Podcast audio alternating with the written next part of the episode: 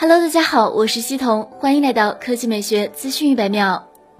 日前，华为消费者业务 CEO 余承东在微博发布预告称，历时三载，一款轻量级重磅新品终于将和大家见面。八月十九日，我们上海见。从它的描述来看，首先这款产品足够重磅，历时三年打造，显然是为了精益求精。且轻量级这三个字表明这款产品走的是极致轻薄路线。当时就有猜测，可能是华为 MateBook 笔记本将迎来家族重磅新品。从官方预热海报来看。华为 MateBook X 将是一款轻薄旗舰本，同时机身露出冰山一角，展现出好身材。此前有爆料称，华为将在笔记本上率先引入无金属边框设计的 3K 悬浮全面屏，也就是在如今超窄边框的基础上，几乎消除边框，实现避免几乎全是屏的梦幻效果。曝光的疑似官方宣传语显示，该笔记本将打破边框对视觉的束缚，更加凸显屏幕内容本身，带来一览无余的超清视野和更加沉浸式的观看体验。第二条新闻来看，苹果。按照最新的消息显示，苹果将在九月举行新品发布会。不过主角不是 iPhone 十二，而是 iPad 新款和 Apple Watch 六系列。而他们的五 G 新机可能拖到十月份发布。消息人士的爆料称，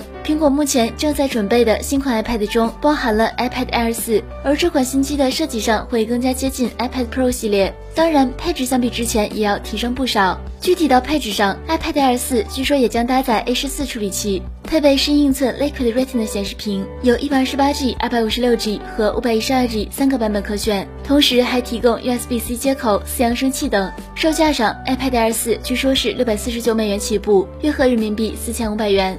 好了，以上就是本期科技美学资讯百秒的全部内容，我们明天再见。